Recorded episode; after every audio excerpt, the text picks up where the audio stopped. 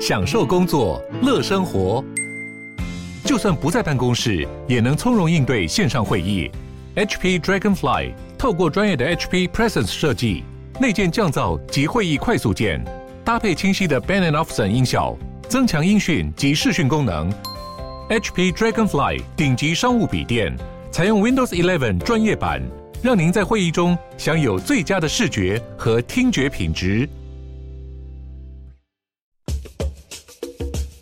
你要泡什么？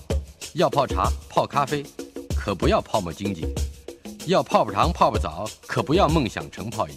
要泡菜、泡饭、泡妞、泡书本，就不要政治人物跟咱们穷泡蘑菇。不管泡什么，张大春和你一起泡新闻。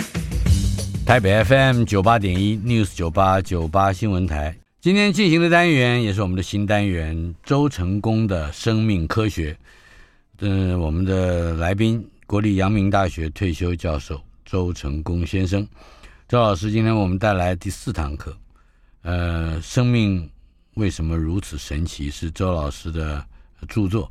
呃，副题是周成功教授的十三堂探索之旅。出版单位是天下文化。呃，我们要有一点前情提要啊，每个每个 每一次播出都要跟上一集接上。在上一集里面，我们曾经提到，呃，周老师的书里面也如此写道，呃，传统生物学家认为细菌、古菌、真核生物这是三个独立出现的生命形态，称之为域啊，流域，长江流域的域，呃境域的域。那如果细菌和古菌是从那个最早的元祖卢卡独立衍生而来的，那么真核生物又是怎么出现的呢？呃，真核生物除了比细菌和古菌多了细胞核的构造之外，其实还有我们上回提到的两个明显的差异，一个是真核生物中动物细胞没有这个细菌和古菌身上那个很硬的坚固的细胞壁，但是细胞内部又有细胞的骨架来维持它这个细胞的形态。另外一个就是真核生物细胞里边还有各式各样的胞器，胞就是细胞的胞，器就是器官的器。想象它是一个生物体，那么它里面呃拥有这些东西，还包括了我们最熟悉的一个名词叫立腺体，也就是周老师的说法是，好像是整个细胞的能量的发动机、发电机。火力发 电厂，火力发电、火力发电厂，另外还有什么溶菌体啊、高级尸体，那比较专业的、比对较专精的，我们先暂且不说。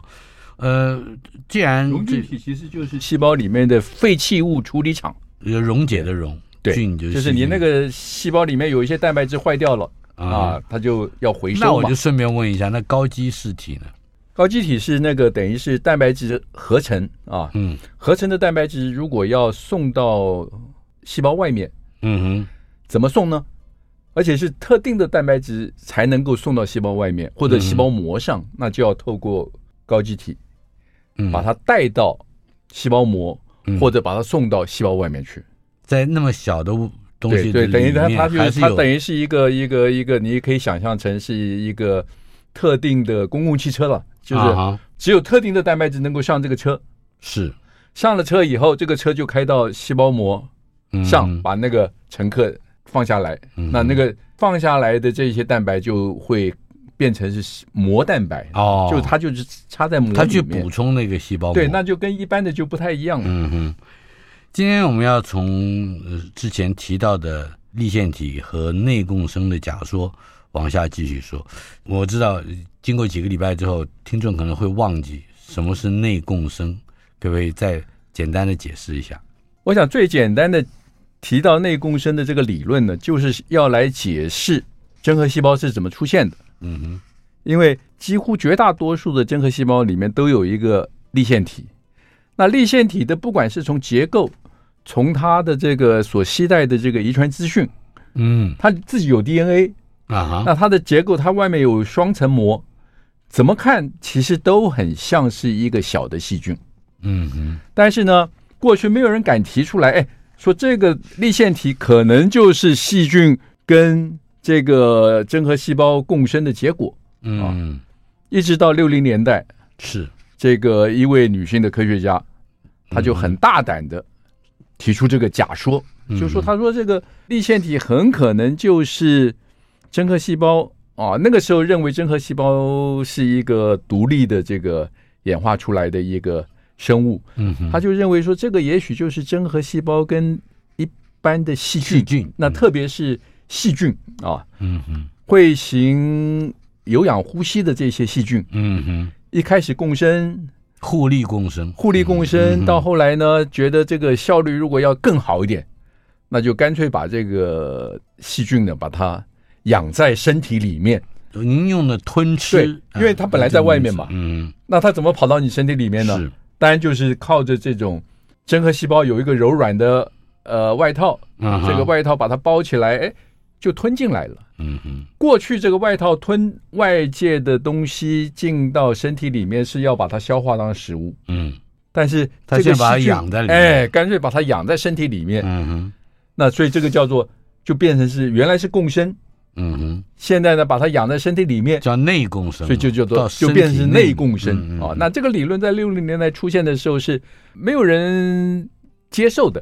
呃最主要是它是不是因为它不能实验？它对这个它就不能是做基本上没实有实验的，没有实验的这个支持，或者说是更多的那种间接的证据验，啊。嗯哼，这个叫做 Lynn Margulis 的年轻的女科学家，，对写了五十页的论文，被退了十五次稿，，对，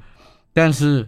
呃，在当时引起的这个反响是什么？就也就是说，大家难道不会跟着他的想象力一起去发因为这个他是提出一个理论，啊哈所以他最后那篇论文呢是在什么期刊接受呢？是在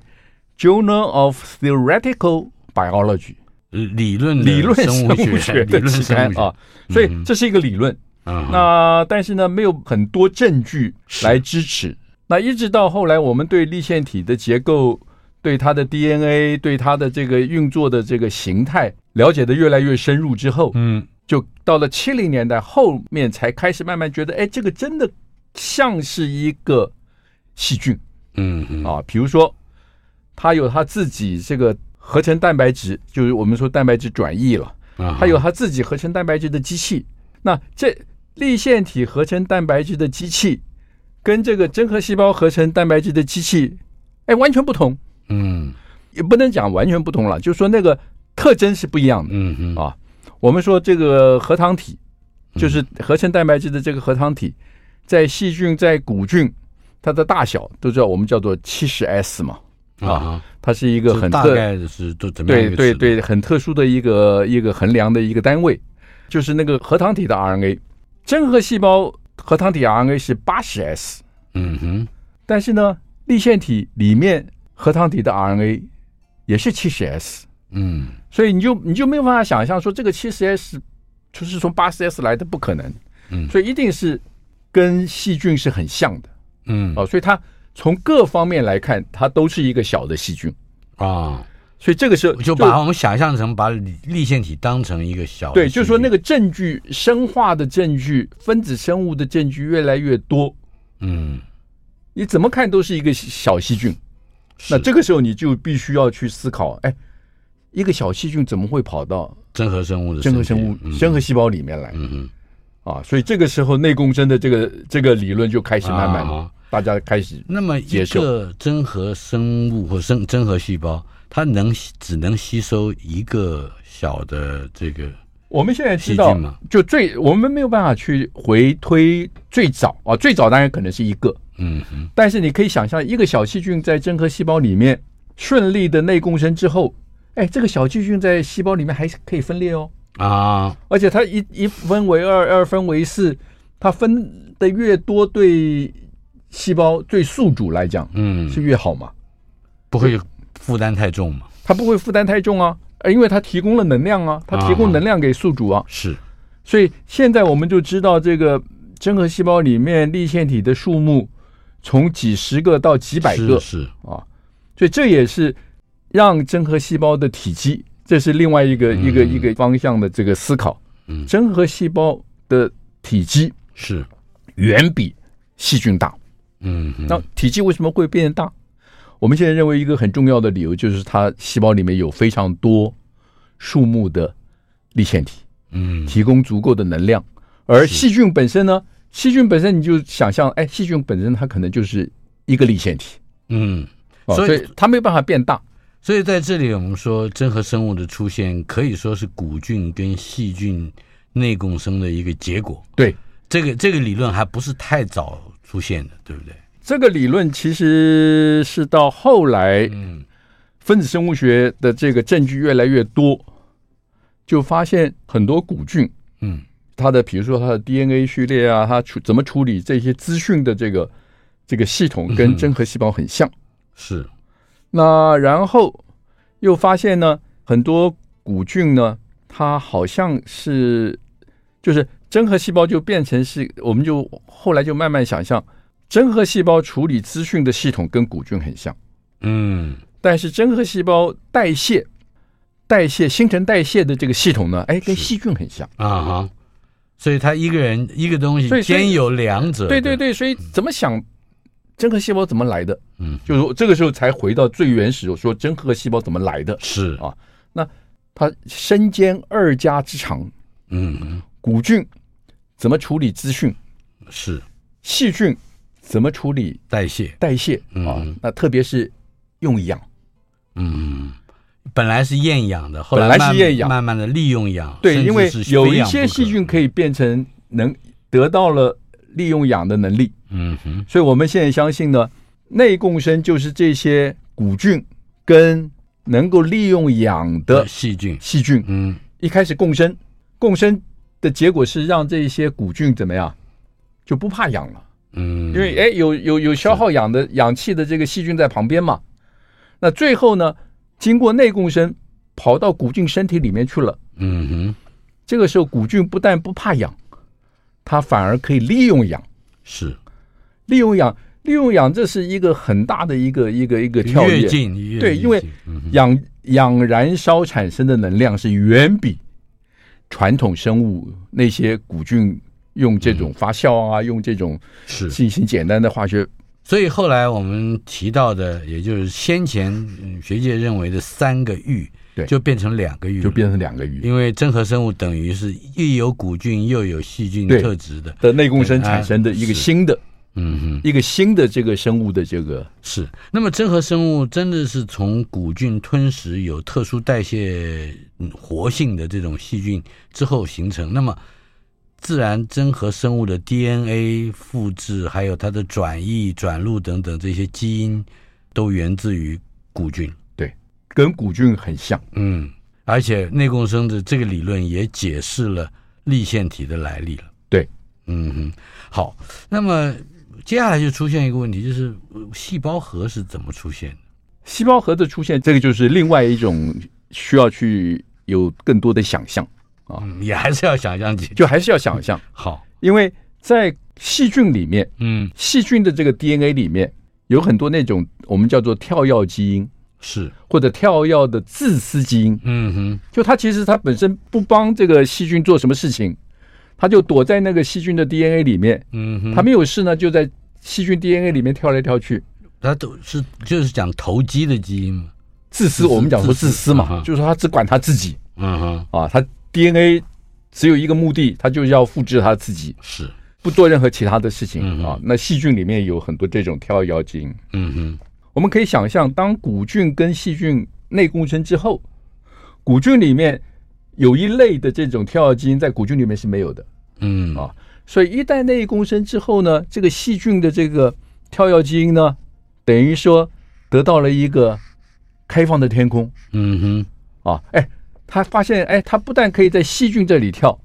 哎，他还发现古菌那里也可以，他也可以跳到古菌那里。嗯哼，这种跳跃基因对细胞来讲是不太好的，所以一般来讲，细胞都有很严谨的那个防御系统嗯啊哼，，要要压抑它，不要不要让它乱跳。嗯哼，所以这些在细菌里面的跳跃基因，在细菌里面被细菌压抑嘛，嗯，一旦共生之后，内共生之后，哎，他突然发现有另外一个地方穿透，他可以去了，嗯嗯哼而且那个地方没有防御系统嗯哼，啊，所以他就开始跳。好，我们内在的动机是什么？自私基因就 是自私基因， 哈哈嗯哼，没有什么内在动动呃机，不是为了什么繁殖发展，不是就是我都们不是我们是根据他的行为来命名啊，说这个叫 selfish gene，嗯哼，就它哦它的存在这叫 selfish，对，对，就是这是很有名，在七零年代那个 Hawkins 第一次提出来的，啊，嗯哼，它的存在本身就是目的，是所以它跳到古菌的那个 DNA 里面，这个对古菌来讲是一个很大的伤害哦。等于说你现在有一段它也 DNA 跑到我的这个 DNA 里面，他要把它洗掉、把它剪清除，掉，嗯哼，就是古菌在把 DNA 的遗传资讯去做转录转译的时候，是，它必须要把这些跳跃基因的序列把它清除嗯哼，啊。所以一直到今天，一直到今天，我们真核细胞的基因跟细菌的基因是不一样的。嗯哼，细菌的基因啊，它的信息是连续的，嗯哼，就 DNA 序列跟蛋白质序列一比一，一一相应。嗯哼，真核细胞的基因呢是片段的，是，是一段一段一段一段，所以转录之后，必须要把中间的那个把它清除掉，嗯哼，然后把这些小段的片段呢把它再连起来，结在一起，嗯哼，才能够形成一个有功能的、正确的这个我们叫讯息嗯 RNA 送到细胞质里面去做转译，嗯，产生蛋白质。啊是，那所以这个内共生，我刚刚讲的这个过程，其实就说明了，哎，真核细胞的那个 DNA 为什么是不连续的？嗯我们现在猜想，就它很可能在内共生的时候呢，很多细菌的那个跳跃基因、跳跃的自噬基因插到里面，嗯那所以这个时候古菌要发展出来一套剪裁的系统，哼，啊哈，把这些跳进来的基因呢，在转录之后，要把它想办法从这个 messenger RNA，从这个讯嗯息排排 RNA 除里面掉把它剪掉，嗯哼，再重新连接回去。是啊但是这个动作呢，可能需要花时间，嗯所以你可以想象，如果我的剪裁的这个动作没做完，嗯就像细菌一样呢，细菌是 DNA 转录成 RNA，RNA 立刻就进行转移是，变蛋白。嗯哼，那你可以想象，如果我这个古菌的这个剪裁的这个过程呢、啊、嗯没做完，啊，就像细菌一样，它就开始转移蛋白质了。是，那这个时候转移出来的蛋白质就错了。嗯哼，他的遗传就有问题，，对，就是说，就你就呃包括了这些跳跃的跳跃基因的序列嘛。嗯哼，所以我们现在的猜想是这样子：古菌要确保我从 DNA 转录出来的 messenger RNA 讯息 RNA 制造蛋白质的 RNA 是对百分之百正确，嗯，绝对没有任何跳跃基因的序列在里面。嗯所以我最好怎么样？我最好就把这个转录跟剪裁的工作呢，跟转译的工作呢，把它完全分开。嗯所以想象中间就是，哎，它就可以用它的内膜啊，把先把这些 DNA 框在把它一个地方，包起来，嗯哼，包起来，所以转录转录 DNA 变 RNA 在这个里面发生，嗯产生了 RNA 之后呢，还在这个里面呢做很精密的剪裁选择简洁，嗯，简啊洁，剪裁，嗯把那些跳跃基因的序列把它一一清除，做好的讯息 RNA 才送到我们现在讲说细胞核外面哼，嗯哼，的细胞质。是，在细胞质开始制造蛋白质，嗯哼。这样就不就这样制造出来的蛋白质就百分之百是正确的。嗯被哼，这个理论是大概什么时候形成的？这也个到大了概很是近也，是到了二十一世纪，嗯，大概十十多年前是啊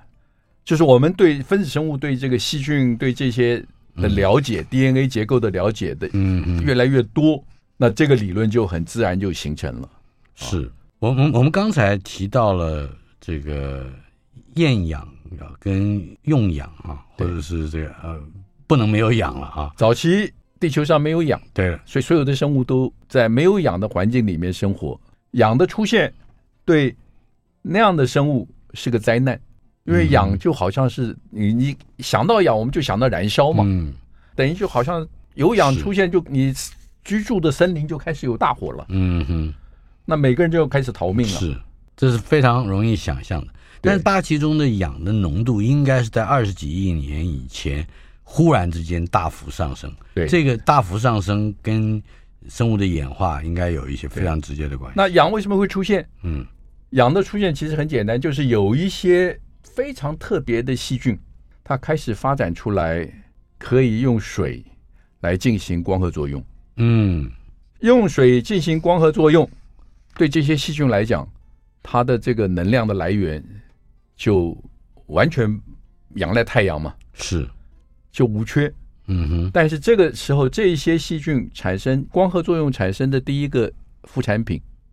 就是氧。嗯哼，所以，当这些光合作用能够行光合作用的细菌在地球上的数目开始慢慢慢慢增加的时候，是，地球氧气的那个浓度就浓度开就始增慢慢加了增加。嗯哼，那因为地球本身有很多矿物呢，它就可以跟氧结合，比如说铁最简单嘛，嗯，铁跟氧结合就变铁就锈氧嘛化，铁铁锈对不对？嗯就变铁锈嘛。所以我们知道，虽然氧不断的在大气中间慢慢增加，但是呢，地球有很多，比如说铁，比如说其他一些矿物，嗯就会把这个空气中的氧慢慢吸收了用掉了，嗯啊，所以让有一段很长的时间，这个氧的出现上升是很缓慢的。嗯哼，那我们可以想象到，哎，到这些能够跟氧作用的这些东西都用完了，嗯，那这个时候光合作用的这些细菌的数量大幅增加，那就是大气中间氧气的浓度就会大幅增加。是。台北 FM 九八点一 News 九八九八新闻台，周成功的生命科学这个单元，今天是周成功先生也在我们的现场。我们不要忘记，嗯，这个这本书啊，《生命为什么如此神奇》是周老师的十三堂探索之旅，天下文化出版。刚才提到了，大概在二十二三亿年以前，大气中的氧的浓度大幅上升，而真核生物呢，又在差不多十六、十八亿年以前出现。呃，当氧的浓度逐步上升，那些不能利用氧来呼吸的古菌，唯一的求生策略，应该就是去捕捉一个用氧的细菌在身上，养着它，也养着那个细菌，来减少身边氧的浓度。它怎么捕捉？我们我记得之前老师形容了，是用一个类似八爪章鱼一样外形的这么样的一个一个古菌，是吧？我想一开始怎么捕捉，没有人晓得，嗯哼，一直到日本人在这个大概二零二零年，他们发表一篇论文，嗯就是日本人在海底找这些古菌，哼，是，花了十二年的时间去培养，嗯哼，培养出一种古菌。是，这个古菌的外外形非常奇特，就像八爪章鱼一样。嗯，叫 MKD one，，对对对对对，嗯哼那这个古菌一出现，就给大家一个很清楚的一个灵感。嗯哦，原来古菌是靠着，也许也许古菌就是靠着这种，它八爪章鱼这样子的这个捕捉嗯哼，的方法。那这个就变成是一个非常显而易见的，就捕捉细菌了。对，就不是对不是一件什么什么太嗯困难的事情。是，但是从此从此以后，我们呢就进入到下一个论题。可是多细胞的生物就是在这样子的一个内共生物就是需求多细胞，生物的祖先一定是真核细胞，嗯哼，因为只有真核细胞，它没有外面的细胞壁，嗯，它才彼此能够哎大家结合在一起嘛。融通了哦， 彼此那融通。你有细胞壁就就没办法嗯哼啊，所以真核细胞往下走的第一个大的这个我们叫 transition，或者说是这个里程碑，嗯就是很多真核细胞可以结合在一起，是最后形成所谓的多细胞生物的始祖。最早的一个样态或者说样本，大概就是后来所谓的年菌，是吧？年菌是一直到现在还有，是那个只嗯是我们看到年菌它的那个生活史，让我们发想说，哦，原来可能在十二三亿年前多细胞生物出现的时候，嗯哼可能就是用同样的策略，嗯哼，所以这个是演化生物学另外一个一个一个大家平常常会会会忽略掉的，嗯哼，就是原始的东西老早不在了。我们现在只能够看到今天的东西，啊哈，但是我们从今天的生去推测物去推测，嗯哼，啊几十亿年前很多真核细胞为什么要聚集在一起呢？对，这个像年菌啊，嗯有一个数字我觉得很惊讶，在书里面提到，就是大概有十万个个体的你聚集在一起的年菌，对，但是里头有两万跟八万的分别，对大致也就是有百分之八十的年菌是合作的事实上是十万个年菌呢啊，这都是合作的。啊哈，这十万个年菌聚集在一起以后，它必须要分工，嗯有八万个年菌，它就慢慢分化成孢子。嗯但是那个光是有孢子没用，所以它需要那个两万个年菌呢，嗯它必须要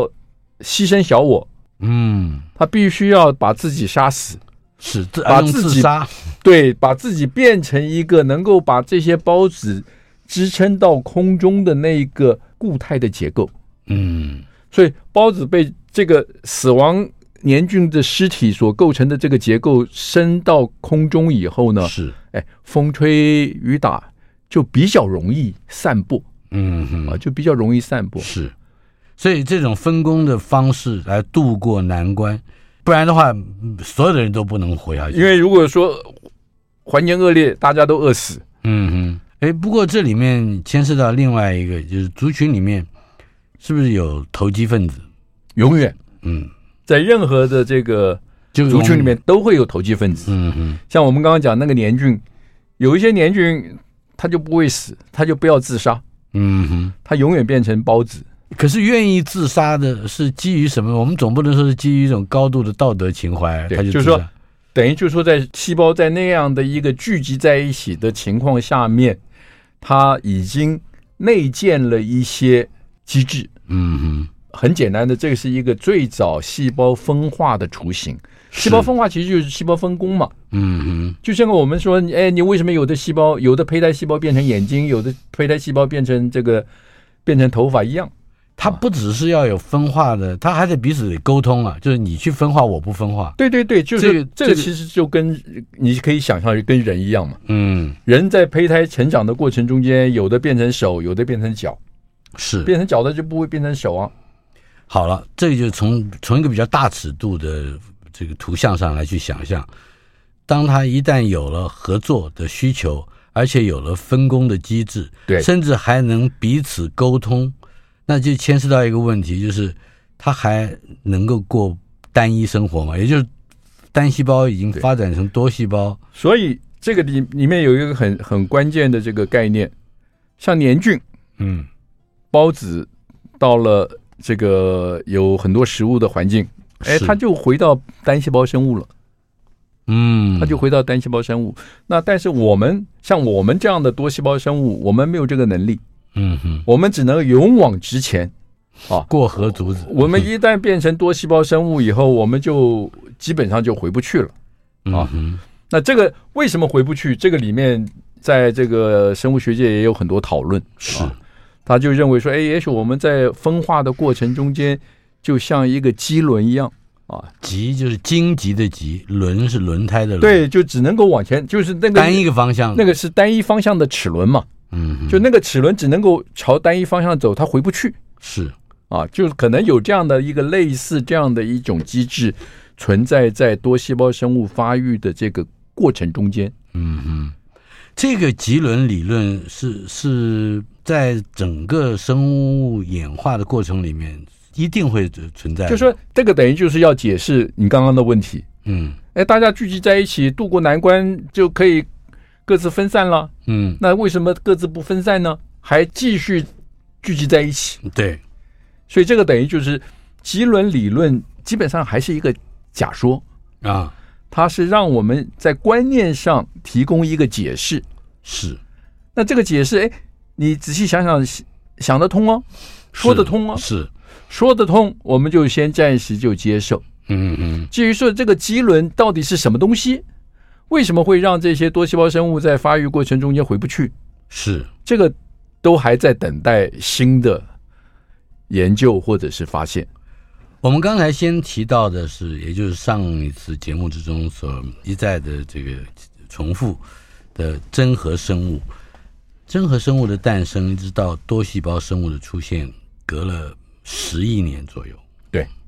这很长的时间。那么这十亿年里面，如果说我们要知道真核生物在这段期间到底干了什么事，或者说给自己的这个发发展演化做了什么样的准备，有化石方面的证据吗？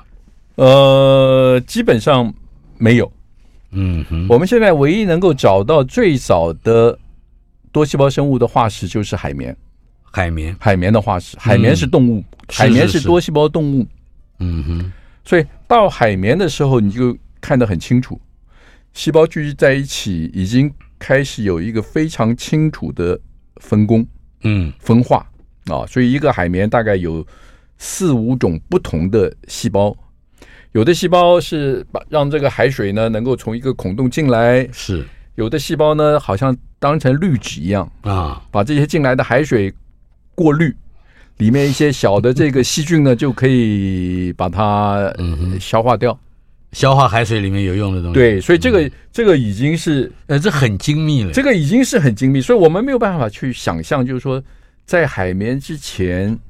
到底发生了什么事情，嗯哼，会让这些细胞开始是。聚集在一起。但可以想象的就是它会越来越大嘛，就是比对就是比就是几个细胞要大的很多。，对，刚才讲聚在一起的十万个这个个体，也那也是很小很小就是你跟就看有有点就像那个那个，就有点像阿米巴这样子的。啊，阿米巴原虫。对，如果说这么庞大的开始变成我们现在眼睛肉眼都可以看得见的这样的一个生物，多细胞的生物，呃，它如何去增加它身体的灵活度？呃呃，要要运动，而且它还不用细胞壁，对不对？这个基本上当很多真核细胞聚集在一起，嗯，它没有细胞壁，是那它其实就可以动。我们可以想象，中中间有有一些细胞，如果分化出，比如说它能够像纤毛一样的啊结构，它就可以等于像划船一样嘛。啊哈，哎，那它就可以动了。是那彼此纤毛的运动还要协调啊，对不对？不能你你往那个方向滑，我往这个方向滑，嗯是大家要朝着一个方向，是，这个个体就可以朝着一个方向前进。所以细胞跟细胞之间的沟通，我们刚刚对对讲到的就，嗯，很早就需要产生。台北 FM 九八点一 News 九八九八新闻台，呃，今天进行的单元周成功的生命科学，国立阳明大学的退休教授周成功先生在我们的现场。不要忘记这本书非常重要，天下文化出版《生命为什么如此神奇》，副题是周成功教授的十三堂探索之旅。这是本节目二十三年来第一次针对一本书做长达十三集的节目，来强力嗯推荐这样的一个非常嗯对我们来说非常有用的知识，也是非常有趣的知识。呃，在动植物之外，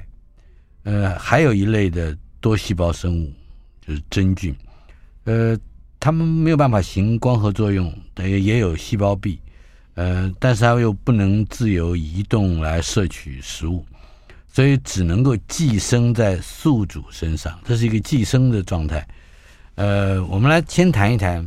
光合作用。刚才其实提到了一些，同时再回头来看这种寄生的方式，这是不是多细胞生物的另外一个早期的是生活方式？能够行光合作用的多细胞生物其实就是植物，嗯哼但是我们可以想象，植物其实是很晚才出现，跟动物相比起来，是哦就是说，因为植物等于是另外一类型的细胞，真核细胞，它除了有立腺体之外，嗯它又跟一些能够行光合作用的细菌内共生内共生是啊，把那些细菌吃到身体里面来，来行光合作用，能够行光合作嗯用。那这个时候呢，它就怎么样？它就自给自足，嗯它就完全不靠别人了，嗯哼，因为它只要有阳光，只要有是水，只要有氧气，它也可以不动。所以最早的类型就是海里面的，比如说藻类嗯，啊，藻类那些就是可以行光合作用的。是那这些藻类能够行光合作用，它其实是它不需要动。嗯那能够行光合作用又产生的能量很多，所以它就可以想办法把自己装备起来，嗯保护自己了。是所以它就会再去重新想，利用产生的能量制造很多葡萄糖出来，变成什么呢？葡萄糖结合在一起就变成纤维，嗯所以它是纤维素是把自己包裹起来，形成另外一种类型的细胞壁。嗯哼那形形成细胞壁的这个理由其实很简单，它就是要保护自己嘛。是那所以这一类我们可以想象是植物的嗯嗯起源。那真菌其实是很特别，就像你刚刚讲的，它不能行光合作用，是但是它又想办法把自己保护起来。嗯哼一保护起来，有用细胞壁把自己保护起来，保护起来就不能动了，嗯哼，那它怎么过日子呢？所以它唯一的过日子的方式就是一定要寄生，嗯寄生在动物也好、植物也好、宿主身上。是，那它怎么取得养分？它就必须分泌一些酵素到身体外面嗯去分解宿主的身体，是，靠分解宿主的身体取得养分，再重新吸收回来。而哎那它有没有一个机制会使得它的宿主还继续存活，不断提供，还是说它就可能把它给呃，当然毁就灭是了？在植物就有很多这样的例子，就是说它对宿主某方面，哎，它也提供了一些好处。嗯哼，啊那比如说在我们人身上，我们就有一些真菌啊，是，在我们身上寄生啊，嗯哼，就香港脚啊，啊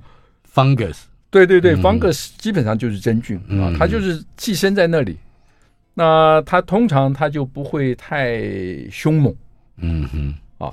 因为它要让寄主安安嗯稳源稳源的不过断日子。源对源对不对对断对，这个是这个是生物世界非常有趣的。嗯哼，呃，那那这就提到了，嗯，既然提到了 fungus 啊， 就植物的演化就开始变成一个一个命题了。